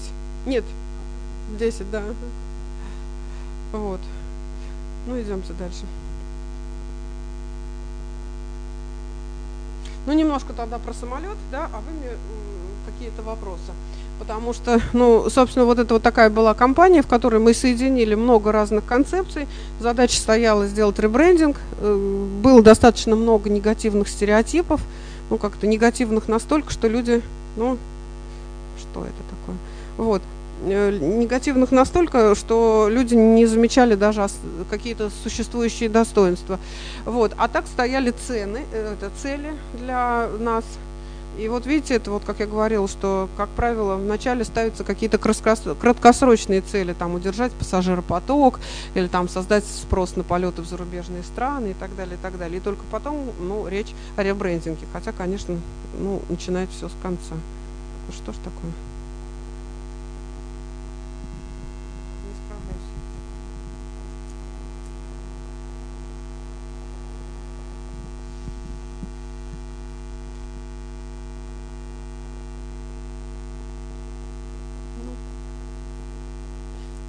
Ну, поскольку что-то у меня брахлит техника, и так я расскажу. Значит, идея была такая, что мы исследовали стереотипы, те стереотипы, которые есть по отношению ну, вот, к бренду в то время. И поняли, что вот их достаточно много, они отрицательные, и самолеты старые, и никуда они не летают, и страшно летать, и прочее, прочее, прочее. Вот. И, ну, например, очевидное такое преимущество, что аэропорт находится в центре города, и добраться до него, в общем, нетрудно. Э, никто не воспринимал, никто не воспринимал как плюс. Идея была такая, что ну, нужно, во-первых, создать это образ самой саратовских компаний, саратовских авиалиний, образ, как выглядит этот наш новый самолет. Ну и потом, а что сказать людям, что вот мы теперь другие, что мы просто перекрасились. Ну, в общем, мы пошли таким рискованным шагом, который мы прям сказали, что мы меняемся к лучшему. Почему он рискованный? Потому что это называется так сделать можно только один раз. Э, потому что второй раз могут, да, волки-волки, да, могут не поверить. Но, тем не менее, компания вот приняла такую идею, что можно, э, можно покаяться и можно рассказывать, что, что можно, можно менять. Вот вот эти синие и желтые полоски, это вот то, что я рассказывала, это элементы фирменного стиля. Они были сделаны, затверждены, и на протяжении уже, мне кажется, трех лет компания легко любой свой рекламный макет вставляет в эти полоски. Саратов Airlines, э, значит, захотели зарегистрироваться, и нам отказали в регистрации нам отказали, ну, нам вначале просто отказали в регистрации. Мы пришли в ужас, что нам отказали в регистрации, потому что, ну, они сказали очень просто, авиалинии нельзя зарегистрировать, и Саратов нельзя зарегистрировать, мы вам отказываем в регистрации. Значит, что мы сделали? А мы собрали документы, что компания была с 50 какого 6 года, Саратовские авиалинии, и э, есть документы, ну, мы там прям целый мозговой шторм у нас был, что с этим делать. Они подняли, что у них есть документы с 56 -го года. То есть у нас было две линии. Одна линия, что мы посылаем документы, что была официальная компания, ну, тогда еще в Советском Союзе, которая называлась Саратовские авиалинии. И за давностью времени она воспринимается как Саратовские авиалинии. Если бы это не прошло, то у нас оставался еще один вариант. Мы могли провести исследование общественного мнения и доказать, что э, в городе ее воспринимают как Саратовские авиалинии авиалинии. Но, честно говоря, это был шок, да. Ну и, собственно, Роспатент при Конечно, с изобразительным, но они зарегистрировали само название. Они э, вот это вот, э, собственно, документ о том, что с 56 -го года. Вот. А так вот, такая, вот такой был ответ. Это вот, ну как, компания, у нее даже мысли не было, что ее могут не зарегистрировать. Она всю жизнь называлась Саратовские авиалинии. Представляете, такая, вот такая вот история. Вот. Ну и, собственно, у нас была вот такая вот рекламная кампания первая, которая называлась «Мы меняемся лучшему», и э, появились вот эти э, наружные рекламы, и вообще весь разговор на эту тему. Вторая задача у нас была, что нам надо было быстро, вот это, решить быструю историю по поводу того, что мы летаем в разные города которые никто не верил, что летают только в Москву и никуда не летают. Вот. Здесь это эффект окружения. Вот то, что я рассказывала, эффект окружения все, кто летал на самолете, вот никогда не спутают э, э, звук, который издается в аэропорту, приглашение на посадку, трим-трим-трим, да, и все превращаются в слух, потому что, а вдруг это твой самолет, или вдруг у тебя изменили там ворота и так далее. И мы записали ролик, у нас был вот это, начался ролик с вот этого звука приглашения на посадку, а после этого объявление, что приглашается на посадку, саратовские авиалинии, на посадку, рейс Саратов-Дубай, вылет тогда-то и тогда-то ну или там Саратов-Прага, вылет тогда-то и тогда-то. Вот. Собственно, делать ничего не нужно было, все остальное делает голова у человека, потому что он уже дальше себя представляет в аэропорту, когда его приглашают на посадку, и он только может удивиться, что надо же, теперь, теперь они в Дубай летают. Вот. Очень дешевая, ну как, ну, очень недорогой способ, но очень, очень действенный. Вот мы предлагали, и, в общем, частично было реализовано э, разные действия в момент открытия. Вот, кстати, э, если есть такая возможность какого-то открытия, этим, конечно, никогда не надо пренебрегать, и на этом не надо экономить.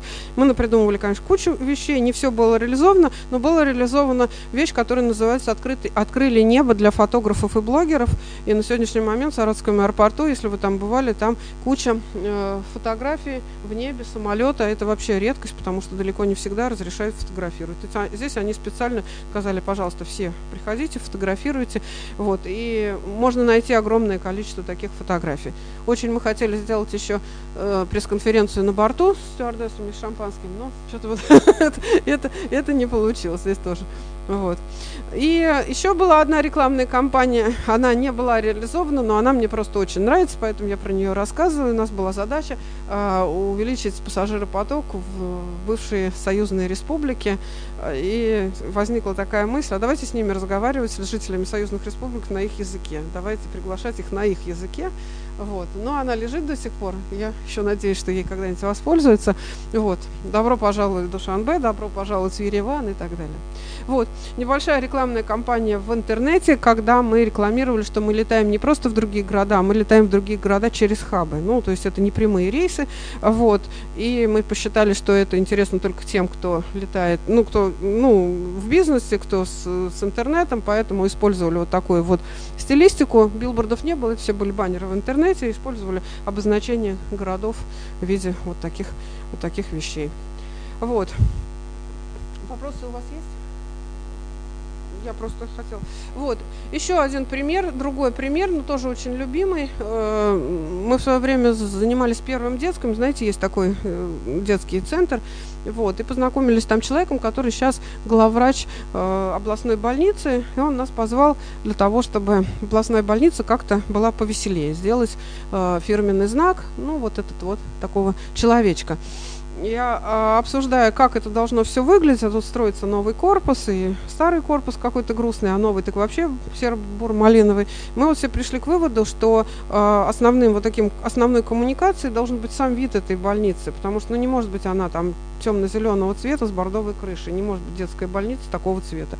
Вот. И был нарисован вот такой вот дизайн яркий и цветной. Ну, в общем, если по улице Вольской вы проезжали, на самом деле этими цветами больницу раскрасили. А на сегодняшний момент мы там решаем задачу такой быстрой, быстрой идентификации. Ну, потому что, как это, люди, которые с детьми приходят в больницу, это же необычные люди, у них болеют дети, они не воспринимают информацию как обычные люди. Им надо, чтобы информация воспринималась очень легко. Оранжевый этаж, там вот это, синий этаж, там вот это, зеленый, там вот это. Ну, то есть наша задача минимально упростить восприятие любой информации, чтобы сделать ее легкой, приятной, чтобы, ну, как бы они и так нервничают, чтобы они минимально, минимально нервничали.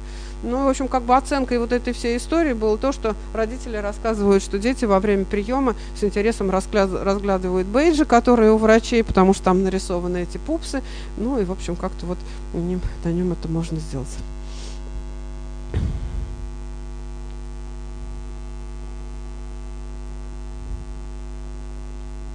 Э, ну, вы как захотите задать мне вопросы, вы задавайте, я буду рассказывать, да. Значит, тоже пример хотела привести. Вот я вам показывала бегло про э, позиционирование и поиск э, сегментов для низкоценовой колбасы. Но вот когда мы выяснили, что у нас сегменты это вот, собственно, рабочие лошадки, отчаявшиеся домохозяйки, да, там, холостяки, мы поняли, что достаточно сложно такие сегменты делать какое-то позиционирование. Ну, не хочется врать, что это хорошая колбаса, потому что не особо хорошая. Ну, как, да? Но если писать, что это вот прям просто колбаса, да, забил желудок и достаточно, ну как-то совсем грустно получается. И мы решили, что ну вот у людей есть какие-то национальные качества, национальное чувство юмора. Решили, что у нас должна быть компания с таким национальным чувством юмора. Э, сама колбаса называлась «Россиянка», это у нее имя такое было. Ну и у нас была такая идея каждому россиянину по россиянке в традициях такого российского, российского китча, да, и э, российских, российских картинок. Вот у нас получилась такая прекрасная россиянка, мечта любого россиянина, и куча разных, куча разных стихов на эту тему, там «Не придет к вам в дом беда, если в доме колбаса» и так складных и прочих. Вот. Была задачка по позиционированию нового портала. У них была цель э, как-то отпозиционироваться от SRBC и э, ну, привлечь к себе бизнес-аудиторию, деловой Саратов. Э, я, кстати, вот не уверена, что сейчас они работают, но в тот момент мы вот группой решали эту задачу и решили, что если ее позиционировать только на бизнес-аудиторию, то позиционирование должно быть только для бизнес-людей, начиная утро в деловом, в деловом Саратове, ну, потому что здесь будут те вещи, которые тебе нужны. Вот. Ну и вот пример для малого бизнеса, потому что я часто там рассказываю примеры достаточно крупного бизнеса. Вот пример для малого бизнеса, пример, как легко сделать позиционирование и потом раскладывать вся рекламная кампания. Ну, справедливости ради надо сказать, что компания с этим позиционированием жила лет 5 или 7. А, вот, сейчас она вышла на другой виток, но это не отменяет предыдущее, потому что много лет пользовалась вот таким Значит, идея была, что позиционирование – это голландская цветочная лавка. Слово «голландская цветочная лавка» это было определяющее, потому что когда говоришь «голландская», «голландская цветочная лавка», то понятно, что Голландия – страна цветов. Дальше мы сами дорисовываем. Кто-то дорисовывает тюльпаны, да, ну и так далее. Я говорю, тут ничего делать не нужно. Тут голова дорисовывает сама. Вот Котлер назвал эту историю мегамаркетинг, когда мы произносим какое-то ключевое слово, а в голове у потребителя возникает куча связей с ним связанная ничего больше не делаем, да, сказали, это, это вот удачно, когда можно так найти такое слово. Вот. А дальше, когда сказали, что голландская цветочная лавка, то дальше делать все очень просто. Э, берем голландскую, да, голландские мотивы, рисуем эти мельницы на стенках, вот, наряжаем в голландскую одежду наших флористов и флористов, привезли вот эти кломбы, разрисовали кломбы, эти вот эти башмаки, разрисовали их, поставили, вот, сделали такую сувенирную продукцию, как будто там окна открываются или там полиграфию оттуда всякие там красивые тарелочки и прочее, прочее, упаковка. И даже э, промо-акции, вот нарядили так прекрасно голландскую девушку, она у нас ходила в кофе-шоколад на всякие дни Святого Валентина и э, 8 марта, и предлагала молодым людям, вот буквально там за углом голландской цветочной лавки купить букет для вашей барышни. Вот. Вот, собственно, очень, не очень недорогая компания, но вы сами видите, что тут вот затрат, ну, на вывеску все основные затраты, их просто нет.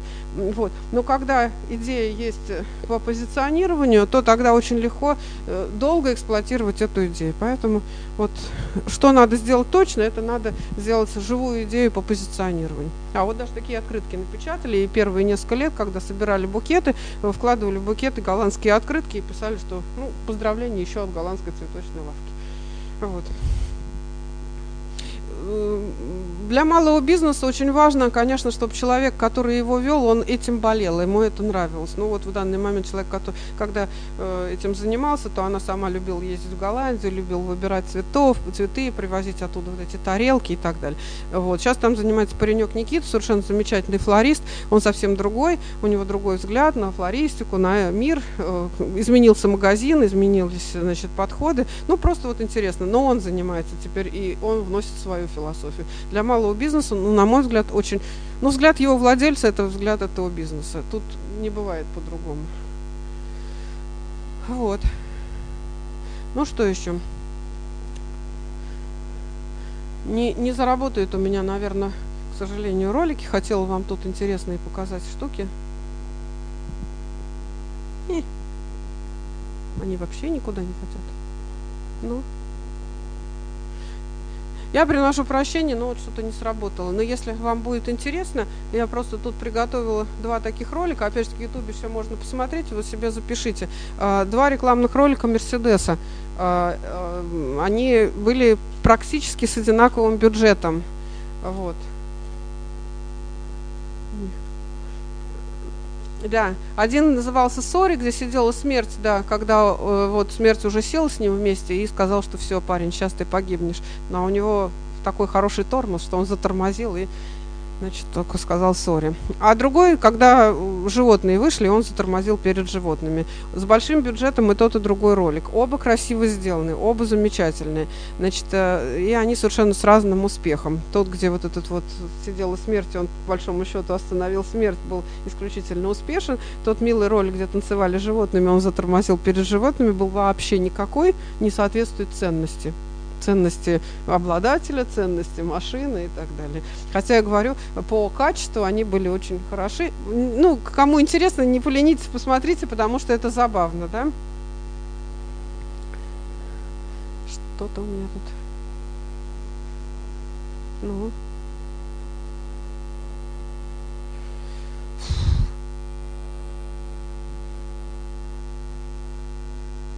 Куда-то я не туда.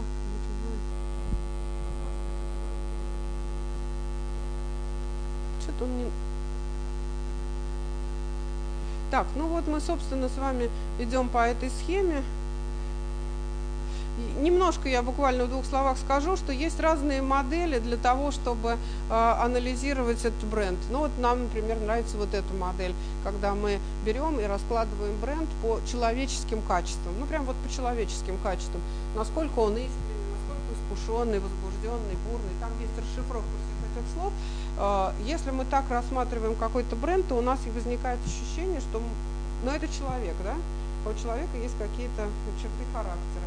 Не бывает же человека, который одинаково совершенно, да, и он и искренний, и возбужденный, и бурный, и компетентный, у кого у всех какие-то перекосы. И тогда это нормальный живой человек. А когда у него все одинаково, он неинтересный становится, скучный. Вот. Поэтому, ну, там, я не знаю, говорить про те же мировые бренды Coca-Cola, она считает, что они идут тему искренности Нового года, Деда Мороза, ну, в смысле Санта-Клауса, они эту тему. А Пепси идут с тему возбужденности, бурности молодого поколения и так далее, и так далее. И поэтому мы совершенно по-другому их воспроизводим. Да? Но как, как ее использовать, конечно, хорошо бы, чтобы это были люди, которые пользователи могли бы отвечать на эти вопросы. Но я недавно прочитал такое интересное исследование, там, правда, исследование сервиса было, как воспринимает сервис э, покупателей, как воспринимают сервис люди, которые находятся внутри компании. Оказалось, что люди, которые находятся внутри компании, абсолютно на 80% видят ситуацию так же, как покупатели. То есть они видят те же самые проблемы, плюсы, минусы на 80%. Ну, достаточно хорошая результативность исследования, то есть наши сотрудники понимают это практически так же, как наши покупатели, ну, если, конечно, они это скажут. Вот, то есть, э, вот, ну, мне самой очень нравится отношение, когда мы бренд наделяем какими-то человеческими чертами. Вот. Это еще одна очень хорошая такая модель, когда мы говорим, что когда мы строим этот бренд, то это должна быть некая пирамида. Внизу должны быть атрибуты. Атрибут это то, что можно потрогать, то, что можно посмотреть. Туда входит тот же самый фирменный стиль, фирменный знак, знаю, какая-то одежда, какие-то стандарты общения. Ну, то, что, то, что как-то осязаемо, да. И эти атрибуты, на них строится дальше вот эта вся, вся эта история, вся эта пирамида. Если мы дальше хотим говорить про какую-то ценность, то надо, чтобы в этих атрибутах это присутствовало. Ну, как пример я привожу, мне очень понравилось. У меня дама один раз училась, она э, владельца магазинов «Зоомир». И мы разговаривали о ценностях, которые у них есть в их компании. Она говорит, ну, у нас такая ценность, э, мы животных любим. Я с ней решила поспорить. Я говорю, ну, все любят животных. Ну, что, как это вот можно как ценность? Он говорит, нет, мы на работу берем только тех людей, у которых долгое время живут свои животные. Потому что это совсем разные вещи. Просто любить животных и ухаживать за ними, там, когда они болеют, когда они рожают, когда еще что-то. Мы берем только людей, которые любят животных, и для нас на самом деле основная ценность – это любовь к животным. Проезжайте мимо магазина, и вы увидите, что у них раз в неделю день открытых дверей – это корма для собак. То есть владельцы с собаками приходят и кормят своих животных у них в магазине. Представляете, что в магазине, да? Ну, это правда, надо очень любить животных, чтобы сделать такой день открытых дверей. И это является атрибутом. Кормежка животных в магазине – это атрибут. Ценность – это любовь к животным. Персонали, ну, это люди, которые их содержат. Выгоды – это те выгоды, которые человек получает от нашего бренда. Все равно рациональный подход никто не отменял. Рациональное тоже нужно, то есть надо э, какие-то. Дальше идут эмоциональные реакции ну, которые человек получает от использования, от применения, от работы с нашим брендом. Потом идут ценности, ну вот как, например, любовь к животным. И самая верхушка этой пирамиды – это персоналии, которые мы можем олицетворить с этим брендом. Иногда это первое лицо бренда. Иногда, как часто делали это, брали каких-нибудь знаковых фигур. Да? Иногда, как сейчас делают, это берут просто не знаковых фигур, а там девушка с веснушками. Ну, грубо говоря, да, как человек из народа, как лицо из потребителя. Но как, э, какое персоналия ассоциируется у нас, у нас с этим брендом? Или герой. Ну вот, для вывода, для вывода на рынок, честно говоря, я бы порекомендовала вот такую вот модель для себя записать. Вот мы, все ли у нас ступени записаны, да, ну и кто мы. Вот. Ну вот, это вот просто я показываю, что все модели, про которые я рассказываю, мы им реально пользуемся, заполняем там, записываем. А вот это так вот реально выглядела эта колбаса. При разработке этой россиянки была задача, что никакой рекламной кампании не будет, она будет продаваться на дешевая колбаса, она должна продаваться непосредственно вот вместе, вместе продаж. Вот. Ну и, собственно, если мы доходим с вами до выбора канала коммуникации, уже я сегодня много раз об этом говорила, то, конечно, мы очень внимательно смотрим по сторонам и понимаем, а какие каналы коммуникации вообще возможны. Но особенно для малого бизнеса это очень важно. Например, с тем же самым белым ключом очень много лет назад была ситуация такая, что денег особо не было, а надо было в сезон обязательно выйти, иначе мы пропустим этот сезон. Стали искать, а есть ли какие-нибудь скрытые резервы. Оказалось, что у компании РИФ, которая занималась алкоголем, у нее достаточно много договоров с э, водителями разных автомобилей. Автомобили это поверхности. И мы 20 автомобилей забрендировали этим белым ключом. Ну, на тот момент это была очень большая рекламная кампания, потому что такое было ощущение, что ну, весь город ездит с этим белым ключом. На это э, очень ну, как-то среагировали владельцы мини-маркетов. Помните, были такие маленькие магазины, куда не было доступа у компании, которые, значит, говорили, ну что ж, если весь город покупает этот белый ключ, ну, значит, нам тоже надо. Да? И вот. Поэтому вот этот э, найти какую-то ту коммуникацию, ну, которая э, будет как паровоз тянуть за собой, за собой все остальное. Вот. Конечно, это зависит от того, и какой бюджет, и, и что есть у компании. Для малого бизнеса крайне важной коммуникацией является э, месторасположение, вид, там, я не знаю, внешний вид. Но сейчас, конечно, у нас э, ограниченные возможности на эту тему, но тем не менее. Вот с теми же, значит, знакомыми вынесли э, с другими знакомыми, которые кофе. А, у них прекрасное месторасположение, но поскольку сейчас дизайн-код и очень такая скромная вывеска, их просто никто не, вы, не видит. Вынесли грифельную доску, нарисовали, просто нарисовали большую чашку кофе, значит, мелками, написали ее цену народу прибавилось прямо огромное количество раз, потому что, называется, проходим мимо, ее не видим. Да? Вот. Поэтому выбирайте, надо сделать аудит всех возможных коммуникаций, они иногда э, могут быть совершенно не, неожиданны. Вот такая вот есть моделька. Жан-Мари Дрю, это э, французское рекламное агентство, э, вот его имени. Он в свое время ее придумал. Это все возможные коммуникации. Но оно, правда, конечно, меняется, потому что интернет-коммуникации растут, но идея такая, что если мы опишем все возможные коммуникации, посмотрим, что занимают наши конкуренты и что занимаем мы. Вот.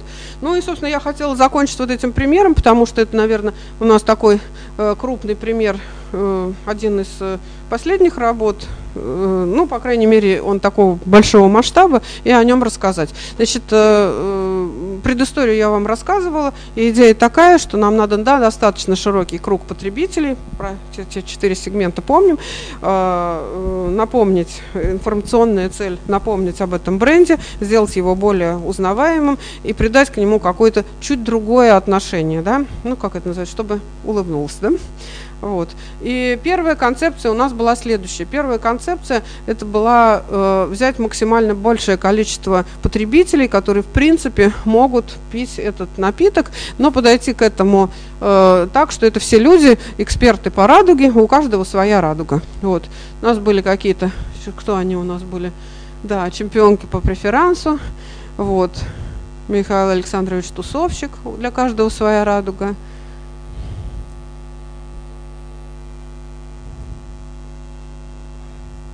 Ну, все, все эксперты по радуге, потому что они все пьют радугу, значит, мы можем всех их считать экспертами по радуге, да? Вот. вот. Тоже эксперт по радуге. И Андрон, эксперт по радуге. Вот такая вот первый, первый вариант у нас был такой, такая рекламная кампания. Но понятно было, что она сложная, потому что, конечно, начался спор, а насколько этот, тот или иной типаж, он подходит именно этому бренду, насколько он отражает или не отражает.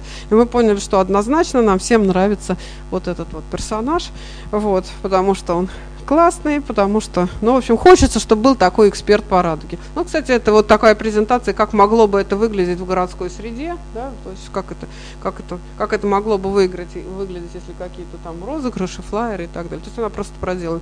Но реально, реально все-таки сложилось вот так. У нас получился вот такой вот прекрасный молодой человек, эксперт по радуге. И самое главное, что мы попробовали подцепить вот эту эмоцию, когда все мы очень ждем лета, начиная буквально с Нового года, начинаем ждать лета. Вот. А в том году, вот в семнадцатом году, лето что-то не наступало очень долго, поэтому получилось, что еще как-то это сработало одно на другое. Вот. И основная идея была, что вот эта эмоция от того, что лето, э, совместить с брендом, с брендом «Радуга». Вот. У нас были партнеры, которые нам помогали э, в ведении интернет-компании, туда присылались разные фотографии. Ну и лучшие фотографии, которые я видела, это э, было такое лето, поле, ромашки, сидит такой мужик-археолог, оказалось, это археологические раскопки, нормальный такой археолог с хорошей такой бородой, и он весь в этих ромашках и пьет радугу. Вот. Говорят, это была непостановочная фотография. Ну, собственно, вот как э, Летом вы эту работу видели, как вот результат э, разных исследований и разных наших наработок вошла такая штука. Ну и, наверное, закончить это надо честно, как я по этой схеме оценивала оценка эффективности. Э, оценка эффективности коммуникационной компании всегда очень вещь сложная, потому что, э, когда мы говорим, что давайте оценивать по доходам и по прибыли, то всегда возникает вопрос, ну, не только коммуникации работают в том, чтобы продавались.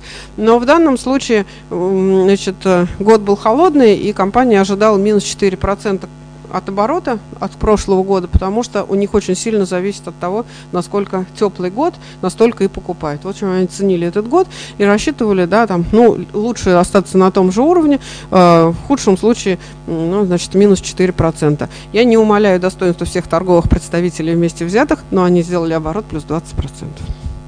Плюс 20% вот в местах проведения кампании, у них были места, где проводилась кампания, места, где не проводились кампании. Ну, то есть вот, э, э, безусловно, там работало все, да, и мерчендайзеры, и, и там еще чего-то. Но мы считаем, что наша какая-то, наверное, наша доля, да, успеха тоже, успеха тоже в этом есть. Вот, ну, собственно, я честно уложилась по времени, я готова ответить на какие-то, на разные вопросы, что вас интересует, вот, по теме и бренда, и где учиться, и что делать, кто виноват и что делать. вот как бы, как бы. Так что, если они есть, я с удовольствием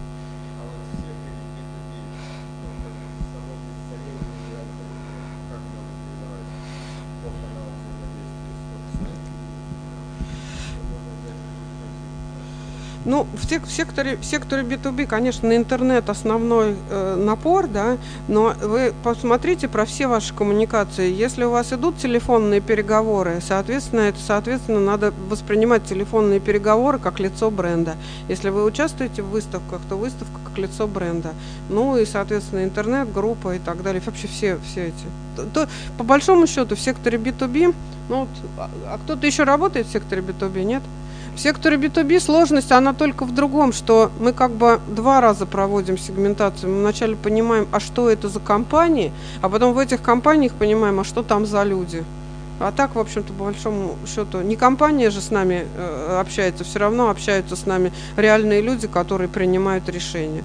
Вот. И там, ну, может быть, зацепка какая-то очень интересная, ну, там у меня был вот пример вот с этой компанией, которая э, термооборудованием занималась. Мы никак не могли понять, ну, вот разгадать вот этих людей. Они называются не главные инженеры, они назывались главные термисты. Ну, то есть это люди, которые ответственны за вот этот термопроцесс. И нам надо было как-то правильно с ними разговаривать.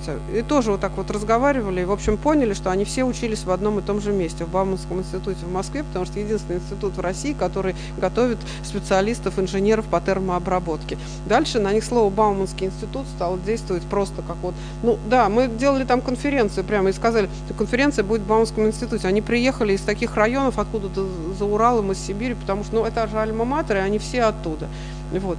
То есть надо понять вот в этих людях, в них что, ну, если относиться к ним не кастомизированно, каждый отдельно, да, а все-таки как к сегменту, что у них общего, где, что их связывает, и тогда, ну, как-то у вас вот раскроется вот это вот представление, как с ними, как с ними правильно разговаривать. А так, в принципе, те же самые подходы, они не отличаются. Просто в B2C примеры нагляднее, поэтому показывают обычно вот на таких примерах.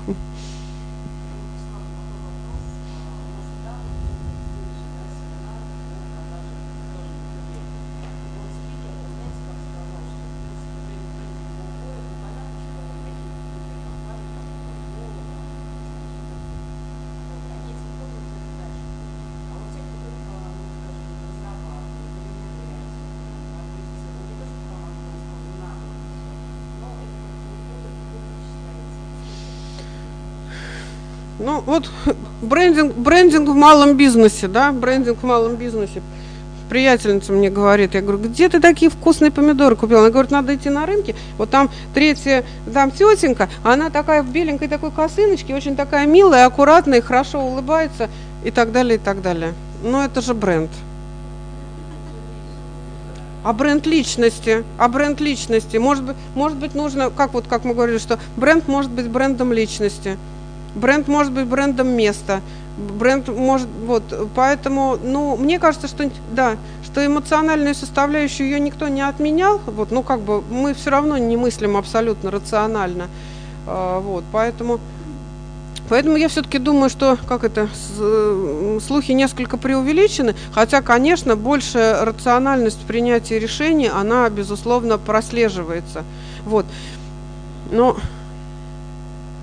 сейчас нас уже выгонят, Просто есть еще такой момент, что э, люди, которые принимают решения, да, они просто вот, они же тоже совершенно разных психотипов, они не все принимают рационально. Нас э, продажники учат часто продавать рациональными способами, предполагая, что с той стороны люди также принимают решения. А есть люди, которые так не принимают решения.